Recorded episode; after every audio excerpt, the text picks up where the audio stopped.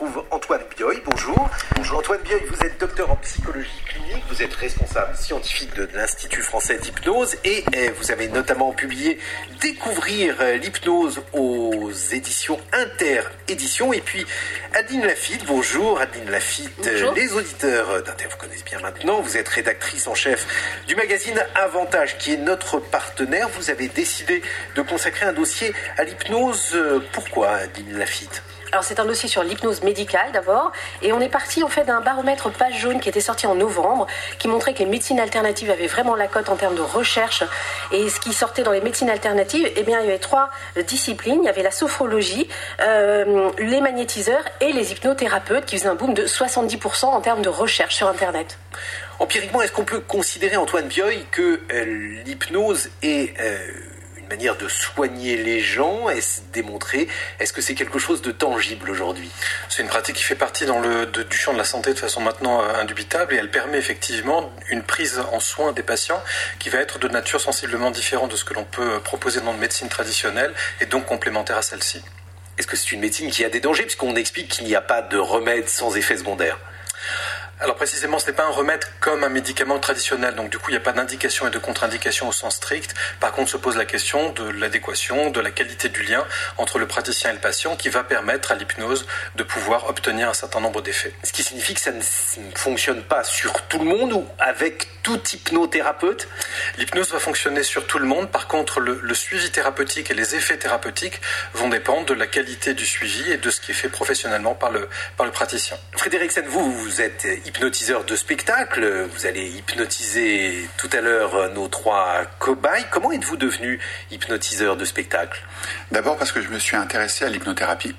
Et puis j'ai rencontré euh, Sébastien Campana, qui est hypnothérapeute, et j'ai suivi un stage avec lui. Un stage de combien de temps? Un stage de 5 jours. De 5 jours, mais euh, vous m'avez dit tout à l'heure, avant que l'émission ne démarre, qu'il fallait 15 minutes pour apprendre à hypnotiser. Oui, c'est une façon de parler, c'est euh, une façon de dire les choses. C'est-à-dire qu'il faut, pour apprendre à hypnotiser, il faut pas beaucoup de temps. Le plus important, euh, c'est comme, euh, comme, comme il a été dit tout à l'heure, c'est euh, le cadre. Le cadre dans, de la manière dans laquelle on fait l'hypnose. Ça peut être dangereux?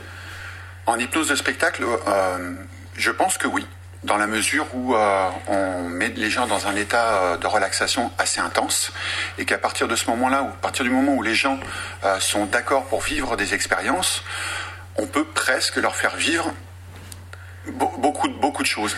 Est-ce que ça veut dire qu'on peut euh, demander à quelqu'un de faire, sous hypnose, quelque chose qu'il refuserait de faire si euh, il n'était pas sous hypnose? Je pense que non. Je pense que non. Je pense qu'on ne peut faire faire des choses que, que les choses que les gens ont envie de faire. Les expériences que je fais régulièrement ne fonctionnent pas toutes à 100%. Il y a des, gens que, il y a des choses que les gens n'ont pas envie de faire et, et d'autres choses qu'ils ont envie de faire. Antoine Bioy, qu'en pensez-vous? Vous qui êtes docteur en psychologie clinique. Et le- l'ensemble des recherches en fait qu'on peut mener montre qu'effectivement euh, la limite c'est ce que la personne ferait en état ordinaire de conscience. Et en fait l'hypnose va pouvoir permettre de faciliter le, le comportement. C'est-à-dire si par exemple euh, je vous demandais là de, de vous mettre sur la table et de commencer à faire la poule, a priori vous ne le feriez pas, quoique on m'a dit autre chose dans les couloirs de, de France Inter, mais a priori vous ne le feriez pas si jamais dans aucun cas de figure vous pourriez le faire. Par contre, Donc on va savoir si Thomas Chauvinot a envie de faire la poule, quoi. par exemple. Par contre, si dans d'autres occasions, pour amuser vos amis, un 31 au soir, vous auriez 31 au soir, vous auriez un petit peu, un petit peu bu, vous seriez capable de le faire. Dans un autre cadre, l'hypnose va pouvoir permettre de faciliter la survenue de ce comportement. Donc on ne peut pas obliger quelqu'un à faire quelque chose qu'il ne ferait pas, mais l'hypnose va faciliter la survenue d'un comportement. Le suspense est à son compte. Thomas Chauvinot va-t-il faire cote-cote? Vous le saurez tout de suite après Yves Simon Service public sur France Inter. Nous endortons avec l'hypnose. Nous sommes en compagnie d'Adeline Lafitte, rédactrice en chef adjointe d'Avantage, notre magazine partenaire de Frédéric Sen, qui est hypnotiseur de spectacle avec ses trois cobayes. Marine Beccarelli, Dorothée Barba, Thomas Chauvinot, Antoine Bioy, docteur en psychologie clinique, qui a notamment publié Découvrir l'hypnose aux éditions Interéditions. Nous avons un auditeur au standard, Julien, qui nous appelle de Nantes. Bonjour Julien. Oui, Oh Julien, vous faites des drôles de bruit, vous avez été hypnotisé. Faites comme ça. oui, ah, je sais pas, oui. Alors, je vous appelle de Nantes. euh, bonjour pour euh, et merci pour votre émission. Alors, je m'insurge parce que euh, pas plus tard qu'hier, j'ai vu euh, un, un médecin donc, pour me faire opérer des varices.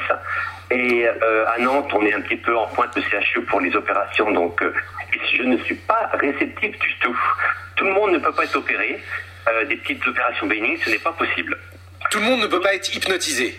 Non, d'autre part, euh, j'ai fait il y a quelques années euh, une hypnothérapie. Euh, j'ai commencé. Et l'hypnothérapeute de Nantes qui est ma foi euh, reconnu mais j'ai enfin pour beaucoup de domaines je ne suis pas réceptif. Ça ne marchait pas. Pour beaucoup, beaucoup de petites raisons. On a entre autres utilisé l'hypnose ericksonienne.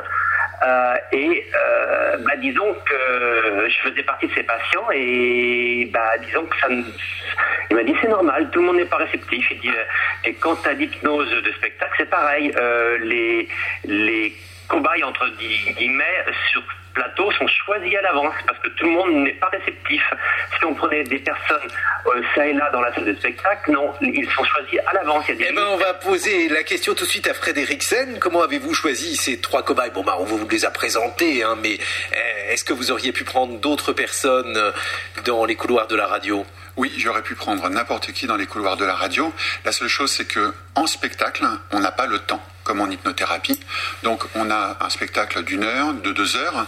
Euh, quand c'est deux heures, c'est qu'on est avec euh, énormément de monde, et on est là pour faire un spectacle. Donc, on n'a pas le temps de euh, de prendre toutes ces longueurs en hypnose. Antoine Bioy, qu'en pensez-vous là cette fois-ci sous l'aspect médical? Euh, en, fait, je vais reprendre ce qui vient d'être dit, c'est effectivement tout le monde en fait est hypnotisable, mais pas de la même façon, au même rythme. Euh, il, y a, il y a une limite à l'utilisation de l'hypnose, c'est le consentement du patient. À un moment donné, il faut que lui-même accepte de rentrer en hypnose. Euh, ce n'est pas en fait le thérapeute qui hypnotise son patient. On le dit ça dans le langage courant, mais ce n'est pas le cas. En fait, c'est le patient qui rentre en auto-hypnose, c'est-à-dire qui accepte de rentrer dans l'état dont on parlait tout à l'heure. Si le patient s'attend à ce qu'il se passe quelque chose qui vienne de l'extérieur, qui prenne possession de lui, ça ne fonctionnera pas. S'il accepte le cadre thérapeutique, à ce moment-là, tous les patients sont réceptifs à cela.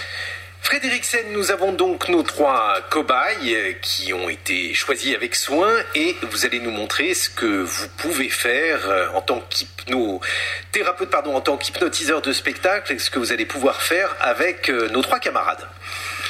Ok, on va commencer par une expérience classique, traditionnelle, qui existe depuis, depuis des années.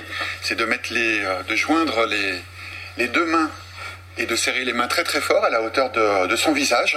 Donc nos D'écarter- camarades prennent leurs mains et les serrent très fort, effectivement. Voilà, on les serre très fort, on écarte les index et on se concentre entre les index, au milieu, juste au milieu.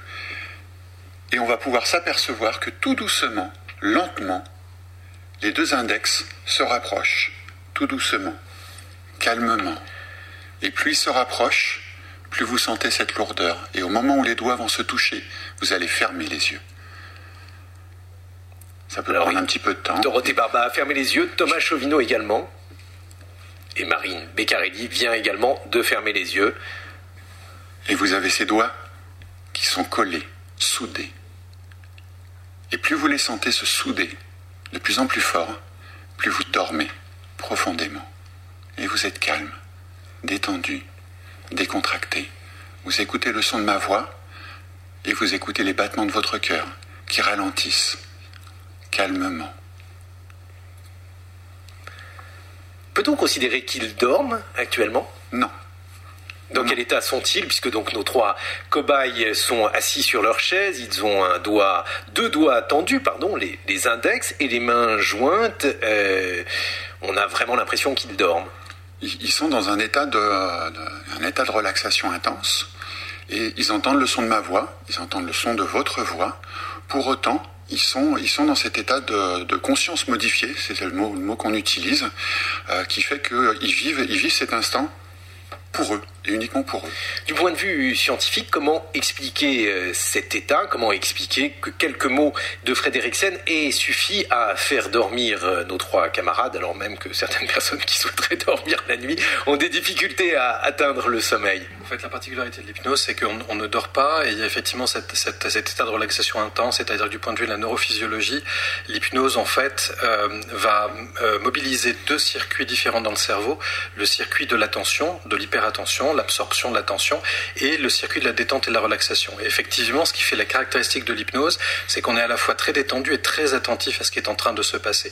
Comment ça se produit? Différents moments de la journée, vous le produisez spontanément quand vous devez faire une tâche particulière, lire quelque chose qui vous demande du travail, ou bien par la suggestion, comme on vient de le voir, on peut proposer à quelqu'un de pouvoir reconvoquer ça chez lui. Donc c'est la suggestion qui permet de pouvoir retrouver ces activations particulières. Adeline Lafitte pour le magazine Avantage. Oui, apparemment ça marche très très bien même sur le sommeil. Il y a une étude qui est parue dans le magazine scientifique qui s'appelle Sleep en 2014 qui montrait que sur 70 femmes, eh bien on avait fait deux groupes. Euh, un, un, groupe pendant 13 minutes écoutait tous les soirs euh, un texte un peu hypnotique comme ça avec cette voix qu'on a entendue euh, qui est très lente avec un phrasé particulier. Et puis l'autre groupe écoutait un texte neutre sans ce phrasé particulier.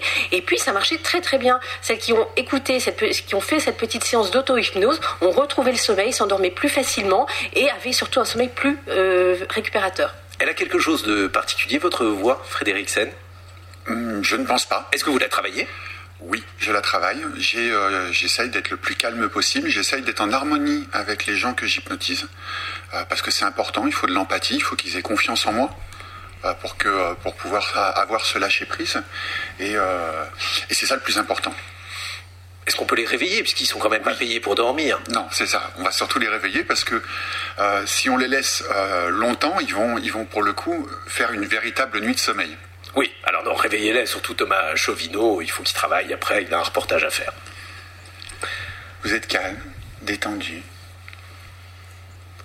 Vous avez été régénéré, vous avez pris énormément d'énergie. Vous écoutez le son de ma voix et à trois, vous allez vous réveiller. Un, on prend une grande respiration. Deux, on souffle. Et trois, on ouvre les yeux. Voilà, tranquillement, on prend son temps. Et oui, nous avons nos trois cobayes qui ouvrent effectivement leurs yeux. Et là, vous pouvez relâcher vos mains. Ils relâchent leurs mains. Thomas Chevino revient lentement dans ce studio. Non, en fait, je pense que pour raconter un peu l'expérience, on, est là tout le temps. C'est-à-dire qu'on a entendu, en tout cas, je parle pour moi, j'imagine que pour mes camarades ce sera pareil, on a entendu exactement tout ce qui s'est passé. Simplement, il y a un tel état de. C'est comme si on avait coupé, coupé le corps, quoi. le cerveau fonctionne, mais il y a un tel état de, de bien-être, un peu juste au moment, vous savez, ce moment de sommeil, au moment où vous allez vous endormir, où vous vous sentez bien, mais encore en acuité intellectuelle, ben voilà, c'est exactement ça. C'est-à-dire que le corps est totalement décontracté, mais l'esprit reste là. Et, à un moment, je me suis dit, bon, bah, je vais me réveiller parce que j'en avais un peu marre, ça durait un peu longtemps à mon goût, l'échange que, que vous aviez, mais on est tellement bien qu'on n'a pas envie de, de, sortir de ce cocon. Dorothée Barba, vous avez l'air d'être fatiguée, pas seulement parce que vous avez fait le 5-7 ce matin. Dans, une espèce de, coussin géant, je me sens. Euh, mais ça, c'est peut-être parce que vous êtes levé très tôt quand même ce matin. C'est vraiment très particulier, une espèce de, de torpeur. Là, je me. Marine Beccarelli. J'ai eu beaucoup de mal à, détacher mes doigts et euh, décoller mes mains à la fin. Et là, je me sens, j'ai des picotements partout. J'ai très chaud, non J'ai très très chaud. Non, il ne fait pas particulièrement chaud dans ce studio. Antoine Bioy. C'est ce qui est intéressant, c'est de voir effectivement qu'en en fait, il ne dormait pas, même si on a utilisé ce langage. Oui, j'ai tout entendu aussi. Ah, bah oui, j'étais là. Hein. Absolument, il y, a, un état de vigilance, y compris là, au bloc opératoire, hein, quand on fait des opérations sous hypnose, les personnes ne dorment pas. Il y a un état de, de veille paradoxal, mais qui est un état de veille. Et ce qui est intéressant de voir, c'est qu'il y a eu trois expériences différentes à partir d'une seule et même suggestion. Il a prononcé les mots pour trois personnes et il y a eu trois expériences différentes. C'est-à-dire que c'est une illustration de ce que je disais tout à l'heure. La suggestion va permettre à l'individu de pouvoir se mettre lui-même dans un état particulier et de vivre son expérience à lui. Le pouvoir ne vient pas de l'hypnotiseur ou de l'hypnothérapeute. On est juste là pour construire un cadre qui va être dans un cas un cadre de spectacle, dans l'autre cadre un, cadre thérapeutique, mais c'est l'individu lui-même qui se construit sa propre expérience. Mais il me semble qu'on est plus dans un exercice de relaxation euh, qu'on peut trouver par exemple en sophrologie, plus que dans l'hypnose à proprement parler, là, non? En fait, il y a. Frédéric Pardon. Il y, a, ce que vous croyez et il y a la réalité. Euh, il y a euh, l'imaginaire euh, qu'on a de l'hypnotiseur qui, qui est là en tendant les doigts, en faisant des gros yeux, en disant dors. mais ça, c'était les techniques des années 60. Euh, aujourd'hui, on utilise une technique qui, euh, qui effectivement, vous êtes dans un, dans, un sommeil, dans un état euh, de, de, sommeil, et on va vous demander de faire, de faire des choses que vous allez accepter ou non en fonction de, en fonction de vous. Et, et c'est ça le spectacle, en fait. Ça, ça, va être d'échanger des prénoms, d'enlever un chiffre. On a vu tout à l'heure qu'il il y a des expériences qui fonctionnent, d'autres qui ne fonctionnent pas. Moi, tout à l'heure, ça n'avait pas marché. On a testé avant le studio. J'étais la seule à être restée en dehors de l'expérience. Et là, euh, cette fois-ci, je me suis vraiment euh, laissée emporter. Nous avons une auditrice au standard, Christelle, qui nous appelle de Paris. Bonjour Christelle. Bonjour. Nous vous écoutons, Christelle. Ben voilà, c'est, euh, je voulais juste témoigner que j'ai fait une séance d'hypnose il y a à peu près euh, un an et demi. Euh, après une grossesse, je- j'avais pris beaucoup de poids, j'arrivais pas à perdre, donc j'ai fait une séance euh, de découverte parce que je ne connaissais absolument pas. C'était euh, voilà, et ma demande était assez précise au niveau de l'hypnotiseur, c'était de ressentir la satiété et d'arrêter de grignoter et puis de reprendre le sport. Et euh, je, comme je découvrais cette séance, eh bien, je, euh, j'ai lâché prise totalement lors de cette séance. Je me suis dit, c'est ma dernière chance, il faut que, faut que ça marche. Donc, je me suis vraiment laissée aller. Et en fait, l'effet a duré six mois. Dès, que- dès que je suis sortie de cette séance, j'ai perdu, euh, en six mois, j'ai perdu 17 kilos. Et puis euh, petit à petit, euh, ben, mes habitudes alimentaires sont revenues. Donc j'ai revu ce. Vous avez repris les hypnotiseur. 17 kilos? Non, j'ai repris 6 kilos. j'ai repris 6 kilos. Et j'ai revu, j'ai revu l'hypnotiseur et puis bah, ça n'a jamais remarché. J'étais, j'étais pas dans le même état d'esprit, j'étais dans un état d'esprit d'attente, enfin que voilà, je me disais c'est gagné, ça va, ça va se faire tout seul. Et en fait, j'ai- ça, voilà, je, maintenant je fais attention, très attention pour pas regrossir plus, mais j'ai pas repris les 17 kilos, ça c'est sûr. Mais voilà. Alors ça fait réagir euh, dans ce studio, ça fait réagir Antoine Bioy. Est-ce qu'on peut maigrir euh, comme cela avec... Euh, L'hypnose ne fait pas maigrir, mais je trouve que le témoignage de, de Christelle est particulièrement intéressant. Elle montre effectivement qu'elle était dans un contexte de vie dans lequel la motivation était là pour qu'il y ait un changement et un changement de comportement. Et c'est ce que je disais tout à l'heure, l'hypnose a facilité la survenue d'un comportement.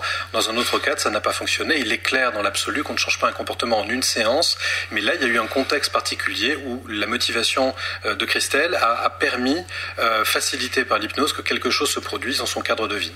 Frédéric Sen, en quoi faites-vous un, un métier différent d'Antoine Bioy? Vous n'êtes pas médecin, vous n'êtes pas docteur en, en- en psychologie, mais puisque vous réussissez à suggérer un certain nombre de choses à des personnes que vous parvenez à hypnotiser, pourquoi ne parviendrez-vous pas à les inciter, par exemple, à moins manger? Tout simplement parce que c'est pas mon métier et que ce sont deux métiers différents. En quoi est-ce différent? Alors, euh, je pense que euh, euh, mon ami pourra plus- facilement le, le- le- le décrire. Moi, j'ai appris l'hypnose de spectacle. Donc, j'ai appris une partie de l'hypnose. Et l'hypnothérapie, c'est la suite, ça va au-delà. Antoine Bioy. C'est l'histoire des cinq jours, effectivement, de tout à l'heure. C'est-à-dire, on apprend la technique de, de- de- en cinq jours qui permet euh, de pouvoir inciter un patient à pouvoir, ou une personne, à pouvoir se mettre en état d'auto-hypnose. Et ensuite, l'hypnothérapie commence au-delà des cinq jours, c'est-à-dire comment est-ce qu'on prend en charge thérapeutiquement une personne, comment est-ce que l'on comprend un symptôme et comment est-ce que l'on accompagne sur la question du changement. Nos cobayes vont-ils bien? Je suis épuisée. Mais Vous êtes levé tôt. Non, non, non, je vous assure, j'ai une espèce de, de sensation de fatigue extrême. Bon, on va, on va vous permettre Non, de vous relaxation. allonger sur le canapé du studio en attendant Marine on aussi, écoute non Akilo Moi, je suis pas Human. tout à fait là, je crois. Voilà, c'est en fait vous contribuez à faire en sorte que les auditeurs n'écoutent plus véritablement Frédéric Sen. On va écouter un disque Akilo Human. Je vais maintenant compter de 5 à 1. Vous vous réveillerez quand vous entendrez 1, 5, 4, 3, 2, 1. Buvez une gorgée. Comment vous sentez-vous Bizarre. it's been wrong. It shows in your reflection, falling out of touch. Got lost along the way, and no, it's not enough. Sur France Inter, il est question d'hypnose. Frédéric Sen, l'hypnotiseur de spectacle, vient de déshypnotiser Marine Beccari. Qu'est-ce que vous lui avez fait à Marine? Euh, Mar- Marine a eu un petit peu de mal à se réveiller. Ce sont des choses qui arrivent. Et euh, du coup, euh, je l'ai euh, rendormie pour la réveiller. Voilà. De- Pourquoi avait-elle un peu de mal à se réveiller? Ça arrive, en fait, elle est, elle est très, euh, très réceptive. Et euh, même si la, la suggestion a été très très courte, elle a été très très loin dans, dans, dans l'hypnose. Donc elle a eu euh, beaucoup, un, un peu plus de mal que les autres à se réveiller. Bon, elle est en train de se réveiller. Dans ce studio, il y a un auditeur euh, qui lui est réveillé. C'est Michel qui nous appelle de l'Oise. Bonjour Michel. Bonjour France Inter, bonjour à vos invités. Nous vous écoutons Michel. Voilà, euh, cette émission est, est intéressante, mais c'est pas le, le but de mon appel. Le but de mon appel, c'est de dire que euh, l'hypnose euh, de spectacle ne rend pas service euh, ni aux hypnotiseurs, ni aux hypnotisés, et encore moins à la médecine. euh, cette technique, cette pratique met les, personnes dans une situation telle qu'elles sont ridicules. Et je pense que ces pratiques qui existent depuis quelque temps ne rendent pas service à l'hypnose et notamment à l'hypnose médicale.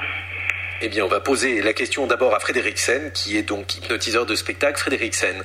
Je suis assez d'accord avec ce monsieur dans la mesure où euh, la plupart des hypnotiseurs de spectacle euh, n'utilisent pas un cadre spécifique.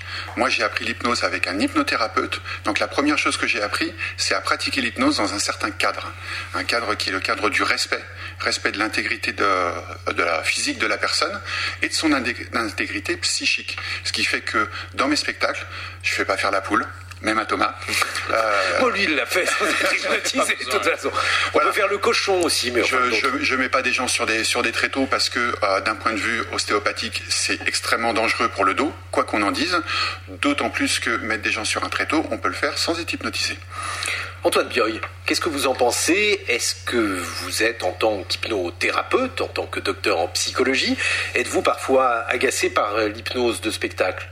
Bah, je souscris à ce que vient de Frédéric, c'est-à-dire qu'il y, a- besoin d'une éthique. On on peut pas rentrer en effraction dans la vie des gens euh, et leur faire faire n'importe quoi. Ensuite, si c'est présenté euh, du- d'une façon, on va dire ludique, de pouvoir, là, c'est autre chose. La dimension du spectacle est importante puisque l'on fait du spectacle. Le- ce qui va juste moduler un tout petit peu mon, mon propos, c'est que finalement, quand on regarde un peu l'histoire de l'hypnose, on se rend compte que tous les grands noms de, l'hypnose, c'est-à-dire Charcot, Freud, etc., en fait, ont tous commencé par aller voir un, hypnotiseur de spectacle et ça leur a donné l'idée à un moment donné de ce qui pouvait être l'inconscient, etc., etc. Et on se rend compte, là, je vais dire, dans l'intimité du, cabinet qui est le mien ou dans le centre de formation à l'Institut français d'hypnose, que chaque fois qu'on voit un spectacle avec un hypnotiseur de spectacle à la télévision, le lundi matin, on est submergé à la fois de demandes de formation de soignants et à la fois de patients et, et qui, pour le coup, euh, ça les amène à consulter. Alors ensuite, le travail sur la représentation de l'hypnose et dire ce qu'est l'hypnose n'est pas un sommeil, c'est autre chose. Et effectivement, de dire on travaille avec vos ressources, ce n'est pas moi qui vais faire le travail. Ça, c'est un travail, j'allais dire, de la demande que l'on fait de toute façon dans tout suivi thérapeutique. Il est important, comme toute pratique, de rester dans son cadre et de posséder une éthique. Ensuite, l'hypnose de spectacle, à partir du moment où elle est bien balisée pour ce qu'elle est, c'est-à-dire du spectacle, euh, me paraît être ensuite quelque chose qui peut être tout à fait euh, divertissant. Lénora Krief, bonjour. Bonjour Guillaume. Vous êtes euh, allé voir comment on pratiquait l'hypnose en milieu médical. En effet, l'hypnose est aussi utilisée dans certains établissements de santé pour atténuer la sensation de la douleur dans le cadre d'opérations chirurgicales ou de soins médicaux comme les pansements des brûlures ou bien une suture. À l'hôpital du Nord de Villefranche-sur-Saône, dans le département Rhône-Alpes, une partie de l'équipe soignante s'est portée volontaire pour se former à ces techniques de distraction. Loïc, un petit garçon de 10 ans accompagné le matin aux urgences, souffre de douleurs abdominales. Pascal, auxiliaire de périculture, et Marie-Noël, infirmière, vont pratiquer en binôme une hypno-analgésie pour procéder à une pose de cathéter et un prélèvement sanguin. Donc je sais pas si on t'a expliqué un petit peu euh, ce qu'on allait faire là. On va te poser donc euh, une voie, hein, d'accord? C'est un petit tuyau. hein. On va te proposer, alors déjà c'est un petit gaz, tu vois, c'est une bouteille là. C'est du protoxyde d'azote et ça va permettre de, que tu sois bien. Et si tu veux, on va essayer un petit peu de, de, de trouver quelque chose que tu aimes bien. Alors, je sais pas, il y a quelque chose que tu aimes bien? Les pompiers. Eh ben, allez, par exemple, tu seras un pompier. Ne t'inquiète pas, hein, c'est juste un, un petit masque, tu vois, que tu vas mettre comme ça. Ça, c'est un filtre. Et ça, c'est le ballon, ça va se gonfler. Ça va? Oui. Alors, tu vois, je mets un petit peu de gaz. Le gaz est ouvert, tu vois, ça gonfle le ballon. Et toi, tu vas respirer. Alors, tu respires normalement. Tu ne t'inquiètes pas. Donc, euh, tu vas peut-être avoir une sensation ou des yeux qui picotent ou la tête qui tourne. Ou... Tu t'inquiètes pas, tu te laisses aller et tu vas écouter ma voix parce que c'est moi qui vais te parler. Si tu étais un pompier professionnel, tu as envie de faire quoi? De sauver la vie de quelqu'un. de sauver la vie de quelqu'un. Alors pour ça, tu vas essayer de bien, bien, bien te plonger dans cet endroit où ça peut être la caserne déjà. Est-ce que tu te la représentes, la caserne des pompiers? Oui. Oui, tu la vois là? Est-ce que toi tu te vois habillé avec le casque des pompiers, tout ce qu'il faut? Tu te vois là? Est-ce que tu te représentes bien? Oui. Oui? Ouais, moi je te vois là. Ça y est, je te vois dans la caserne et là tout d'un coup, on entend retentir la sonnette. ça veut dire qu'il y a un incendie. Donc il faut vite se, vite s'habiller. Et vite, vite, vite, on court, on court, on court. On va vite vers les véhicules. On grimpe dedans. Ça y est, t'es prêt là? Est-ce que tu montes à l'échelle? Tu t'en sens le courage? Oui. Allez, vas-y. Ouais, super, super, Loïc. Ah, tu as pris la lance. Ouais, tu es vraiment un professionnel hein, déjà. hein. Il y a deux enfants avec leur maman. Tu vas aller les récupérer et les ramener là. C'est très bien, Loïc. Tu es vraiment quelqu'un de, de courageux. D'ailleurs, la maman te remercie. hein. Tu es un super pompier, Loïc. Ça y est, je crois bien qu'en fait, euh, l'incendie est maîtrisé.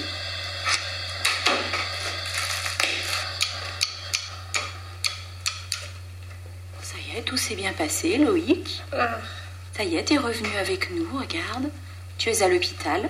Comment ça s'est passé Bien. Bien Comment tu te sentais Bien. Bien Ça va T'as pas trop la tête qui tourne Un petit peu. Tu peux te remettre comme tu étais tout à l'heure, d'accord Voilà, ensuite se reposer.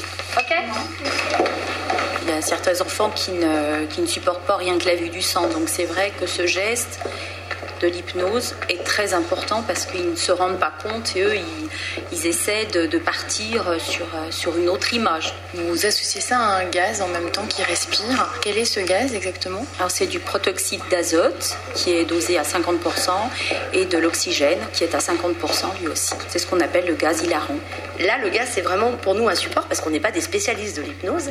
Et ça, ça nous ça permet, c'est une aide pour que l'enfant décroche plus vite et euh, soit euh, complètement euh, ouvert à ce qu'on va lui proposer. Ça marche pas tout le temps comme ça. hein. Parfois, euh, on voit des enfants qui continuent à essayer de regarder ce qu'on va leur faire. euh, quand il nous fait confiance et que effectivement ça se passe comme ça, moi, il m'ignore complètement. La formation à l'hypnoanalgésie est ouverte à tous les professionnels de la santé ayant un diplôme d'État dans leur spécialité. Merci Lénora Krief, vous, vous vouliez pas du tout être hypnotisé par Frédéric. Ça vous faisait très peur Antoine. Ça Bien, énormément. On a entendu dans le reportage de Lénora qu'il y avait une utilisation d'un gaz euh, qui contribuait à endormir euh, le petit garçon. Mais alors à quoi ça sert dans ce cas-là d'utiliser l'hypnose? C'est c'est effectivement un, gaz anesthésiant qui va permettre de faciliter le soin. En fait, ce qu'il faut bien percevoir, c'est que lorsque l'on utilise l'hypnose, on ne cherche pas la performance, on ne cherche pas à substituer des médicaments à la pratique hypnotique. On voit d'ailleurs dans les études que les patients sont moins confortables avec l'hypnose seule qu'avec l'hypnose plus l'utilisation de, de- produits anesthésiants.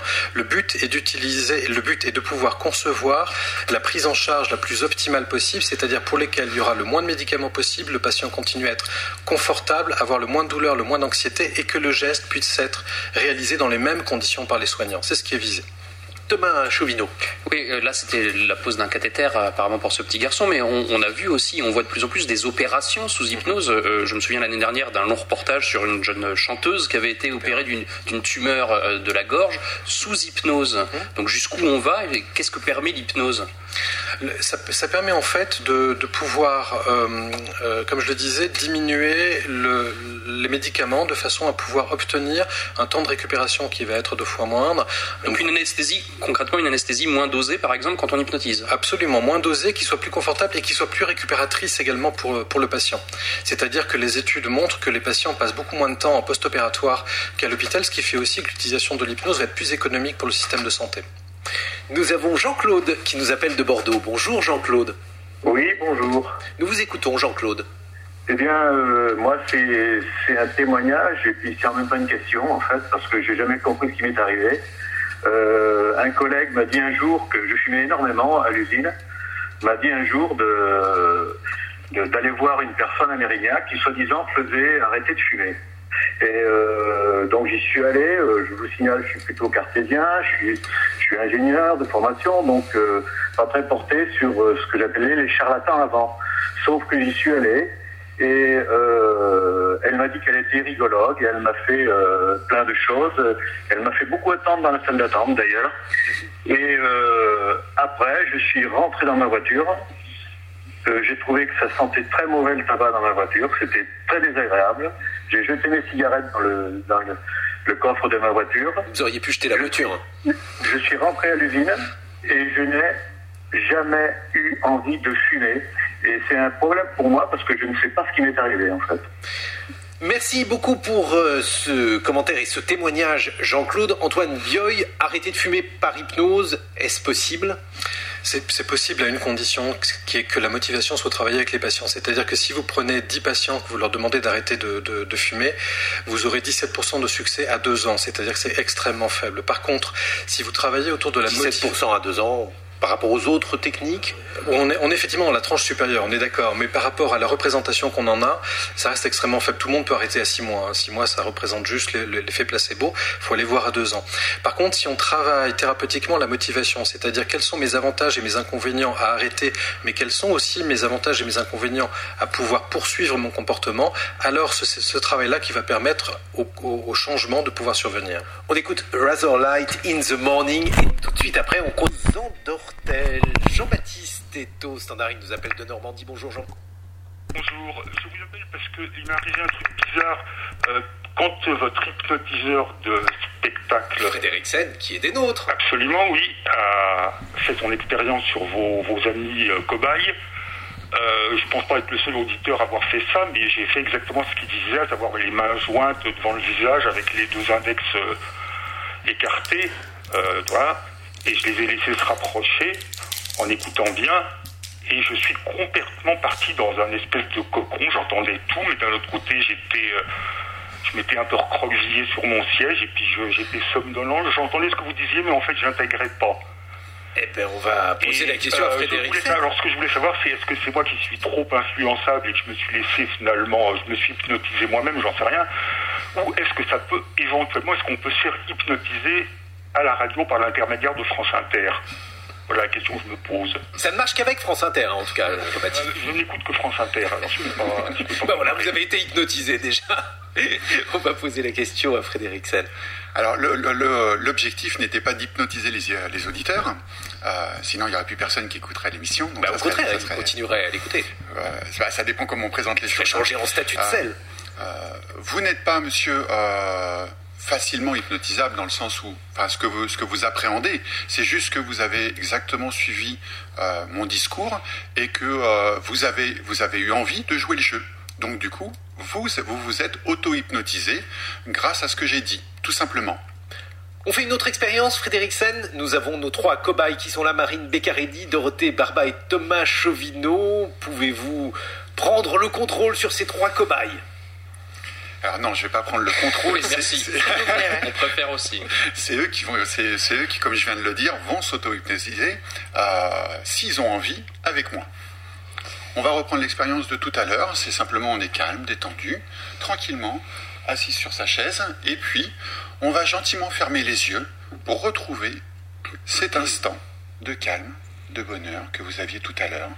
Voilà, on se positionne sur sa chaise. On peut avoir les les mains posées à plat sur la table ou les mains croisées et on va retrouver cet instant où on est calme, détendu et on dort profondément, tranquillement. Et on va voyager.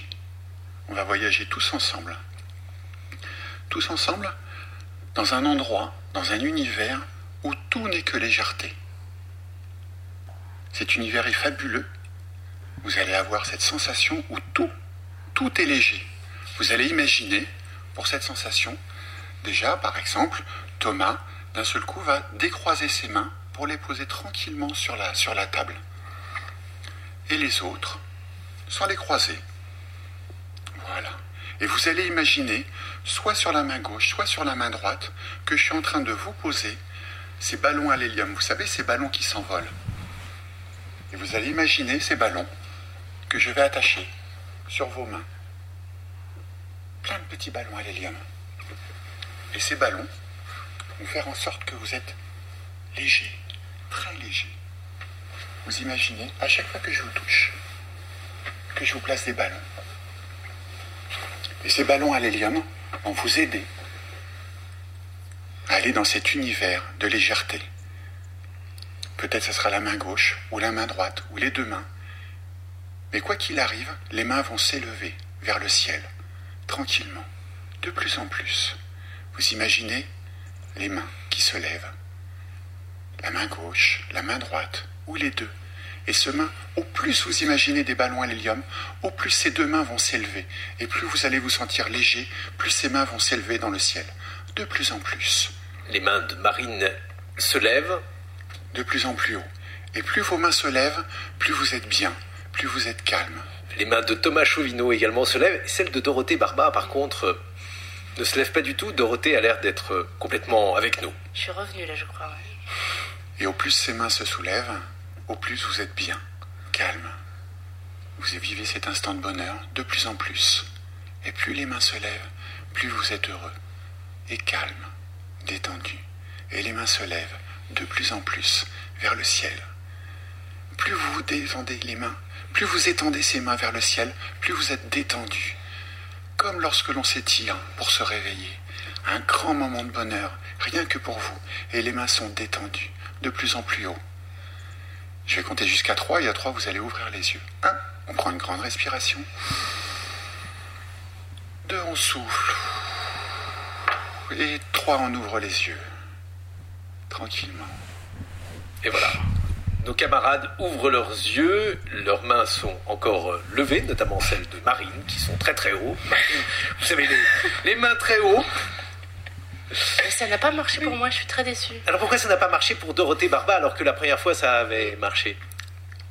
Comme on disait tout à l'heure, c'est une question de cadre. Euh, la- ça peut fonctionner la, pre- la première fois, pas la seconde. Euh, tout à l'heure, ça n'avait pas fonctionné la Oui, première fois, mais la seconde. pas marché, ouais. Donc euh, c'est une question de volonté, c'est pas moi. Moi, je ne suis qu'un déclencheur d'imagination. C'est uniquement ça. Ça va Marine Donc j'ai résisté. Ah oui, je suis très légère là, je flottais vraiment. Nous avons un, un auditeur au standard, nous avons un auditeur que l'on va me passer, Thierry.